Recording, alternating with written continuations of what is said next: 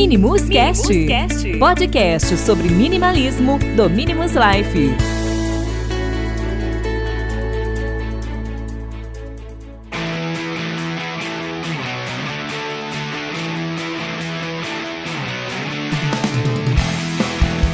Olá, meus queridos ouvintes do Minimus Cast. Estamos aqui hoje para mais um episódio. É, depois de quase um mês passado toda essa muvuca de carnaval, né? A gente não gravou e hoje nós estamos aqui, estou aqui, o Bruno, para gravar mais um episódio.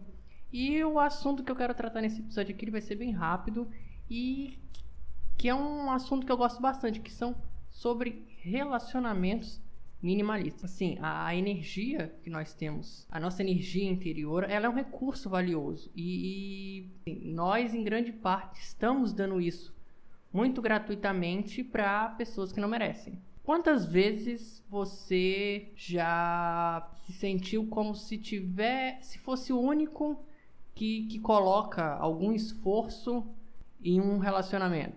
Provavelmente muitas vezes você já deve ter, ter percebido isso. Talvez você sinta que você é sempre o primeiro a chegar, o primeiro a sugerir alguma coisa, o primeiro a fazer algum plano, a fazer algum movimento e, embora isso em si não seja uma coisa ruim, quando se torna um padrão, pode ser um sinal, pode ser uma bandeira vermelha. É, muitos de nós, infelizmente, continuamos desperdiçando energia em relacionamentos laterais. Mas aí vem a grande questão: por que, que nós fazemos isso? Na filosofia Zen, onde você investe é, a sua energia e assim por, por sua vez, você vai criar a sua realidade.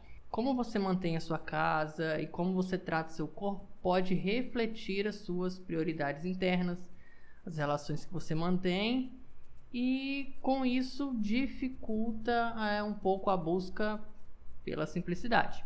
É, nós somos, por natureza, criaturas sociais e exigimos de fato uma certa quantidade de interação, de apoio, de amor incondicional para nos sentirmos bem. Porque, infelizmente, se isso não acontecer, como muitos de nós já sabemos, pode acarretar, infelizmente, a depressão. Mas o que acontece quando esses relacionamentos começam a drenar a nossa qualidade de vida? Qualidade de vida. E se eles tiram mais coisas do que nos fornecem de benefícios? Infelizmente, é, muitas pessoas estão presas nessa, nessa posição, sobrecarregando as suas agendas com eventos que na prática a pessoa está querendo dizer não, só que ela diz sim simplesmente para ter aquela, aquela ilusão de manter uma importância, de manter uma posição, de pertencer a um grupo. Somos ensinados assim desde de criança que é legal você ter um círculo grande de amigos e a nossa cultura, ela sempre procura aquele grupo de maior contatos. Mas na, vamos ser sinceros, isso gasta muito tempo e muita energia. Construir um relacionamento, seja é, relacionamento de negócios, uma amizade, relacionamento amoroso ou qualquer outra coisa, requer é, um compromisso constante. E muitas vezes isso tira nosso tempo, o nosso autocuidado, os nossos passatempos e entre outras coisas que poderiam melhorar em si a nossa qualidade de vida. As redes sociais hoje elas propagaram a nossa comunicação, os nossos círculos de amizades, é, e muitas vezes as pessoas acham que 300 mil amigos é uma coisa legal. É, algumas pesquisas na área de, de, de, de psicologia e tal mostram que nós não conseguimos manter relacionamentos profundos e, e gratificantes com mais de, de, de 12 pessoas. Então, assim, se você é introvertido ou extrovertido, é, criar um círculo íntimo de amizade, de entes queridos, requer uma atenção minuciosa. Assim, uma das coisas que a gente fala muito no minimalismo é precisamos aprender a deixar ir. Aprender a deixar ir é, as pessoas, deixar as pessoas serem o que elas são. Que, por quê? Deixando as pessoas serem o que elas são, é uma das chaves para que possamos viver uma vida mais livre, feliz e, lógico, mais consciente. Porém, assim, é muito mais fácil dizer do que na prática é, a gente fazer isso. Viver de forma simples, minimalista, significa reduzir o que realmente importa. Isso se estende para os nossos relacionamentos. Talvez você tenha feito uma limpeza de amigos em alguma rede social.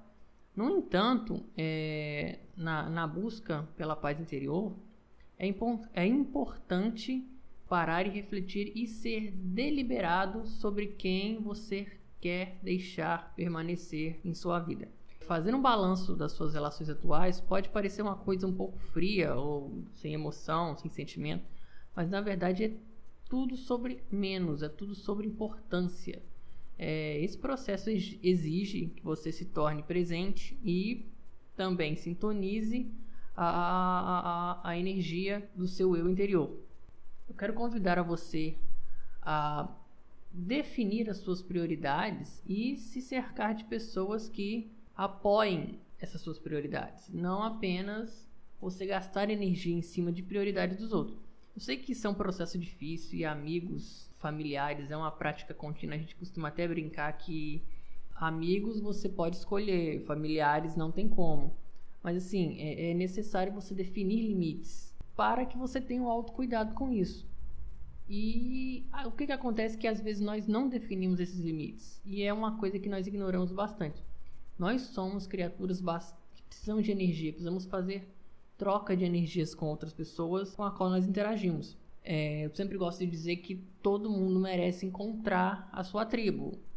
Assim, então você tem que achar o seu grupo. Lógico que você não pode viver para este grupo. Você precisa ter a sua vida, mas você precisa encontrar, se conectar com pessoas que te querem bem, que estão dispostos a ter um relacionamento bilateral.